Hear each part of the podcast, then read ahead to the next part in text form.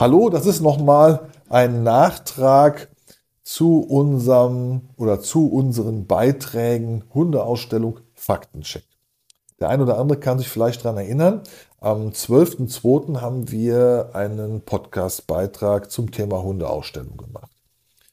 Dann haben wir am 14.02. nochmal einen Textbeitrag nachgelegt. Und zwischenzeitlich haben uns so viele Videos erreicht, vorweg, alles an Bild- und Videomaterial bleibt bei uns vertraulich. Wir werden keine Namen nennen von Zuchtrichtern, von Ausstellern, von Hunden oder von Ausstellungen.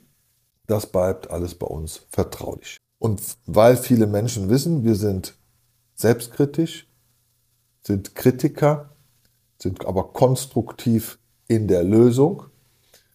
Äh, man kann uns vertrauen, haben wir auch so viel Bildmaterial bekommen.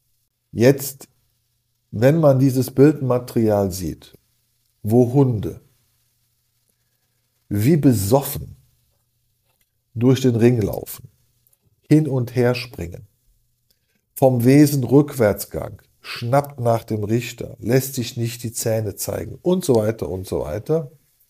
Gesamtpaket bitte vorstellen, ja? Und dieser Hund, also wir haben Videos, da ist das so. Und Videos haben Ton.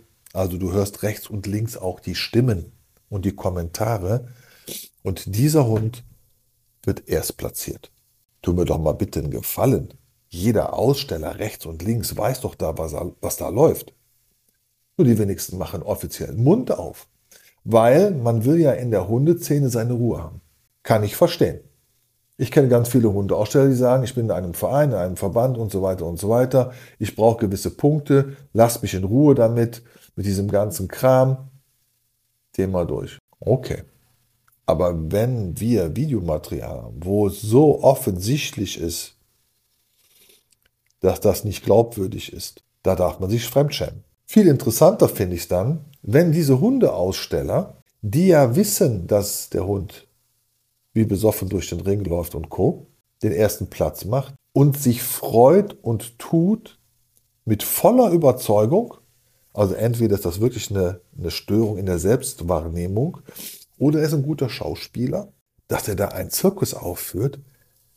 Da sage ich lieber Hundeausstellung. Hundeaussteller. Das war gar nichts. Musste ich nicht freuen.